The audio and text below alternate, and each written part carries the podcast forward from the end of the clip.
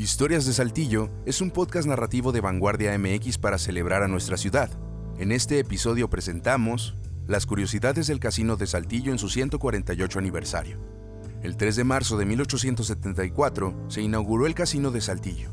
Desde entonces se caracterizó por ofrecer exclusividad para la élite de la ciudad.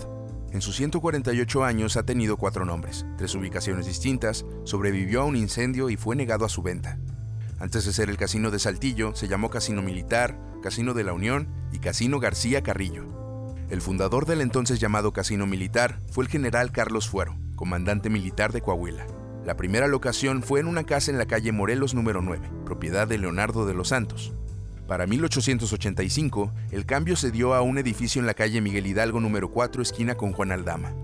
Diez años después, en 1895, los socios del casino compraron la propiedad que pertenecía a Agustina del Bosque en Miguel Hidalgo y Benito Juárez. Esa es la ubicación que conserva hasta hoy.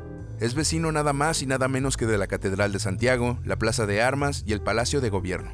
Pero antes de que el sitio fuera convertido en casino, había sido una residencia de dos plantas con 15 espacios. Cuando fue vendido a los socios del casino, el arquitecto inglés Alfred Gill se encargó del plano y la construcción del edificio con estilo neoclásico. En 1900 estuvo listo para su inauguración, pero 14 años después llegó una tragedia. En 1914, durante la Revolución Constitucionalista, el gobernador de Coahuila Joaquín Mas, cercano a Victoriano Huerta, ordenó destruir los edificios principales de Saltillo como una especie de venganza contra el movimiento carrancista. Pero una salida apresurada del coronel Gonzalo Enrile, quien recibió la encomienda de la destrucción, provocó que solo se alcanzara a incendiar el edificio del casino y no acabar con él completamente. Tras el siniestro, el lugar quedó con los muros ahumados y el interior en ruinas. Fue reconstruido entre 1921 y 1928 por guía del ingeniero Herbert Green. Como dijimos, una de las principales cualidades del casino de Saltillo era ofrecer exclusividad para la élite de la ciudad, tal como ocurrió el 17 de octubre de 1911, tres años antes del incendio. Esa fecha se celebró un baile de gala en honor a Francisco y Madero y su esposa Sara Pérez de Madero. En ese entonces, Madero era presidente electo de México. En lo que respecta a esa exclusividad del casino de Saltillo, se acabó en junio de 2021, cuando abrió sus puertas al público en general para evitar la quiebra.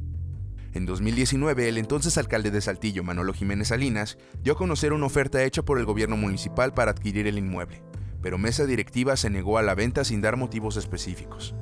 Hoy el casino funciona como restaurante bar abierto al público, también es rentado para eventos sociales.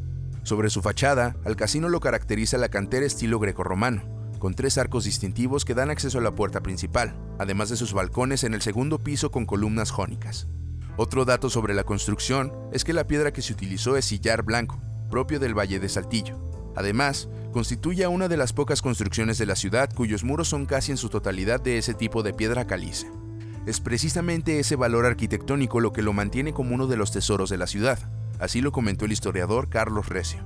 Por ahora, el casino de Saltillo seguirá en función, ya no como espacio exclusivo para la élite, mucho menos como casino, pero sí como un inmueble de valor histórico que se mantendrá así hasta que el tiempo o las decisiones lo permitan. Esa historia fue investigada por Adrián Armendaris, narración y producción de Ramiro Cárdenas, imagen de Omar Saucedo, idea original, Carla Guadarrama, Adrián Armendaris y César Gaitán.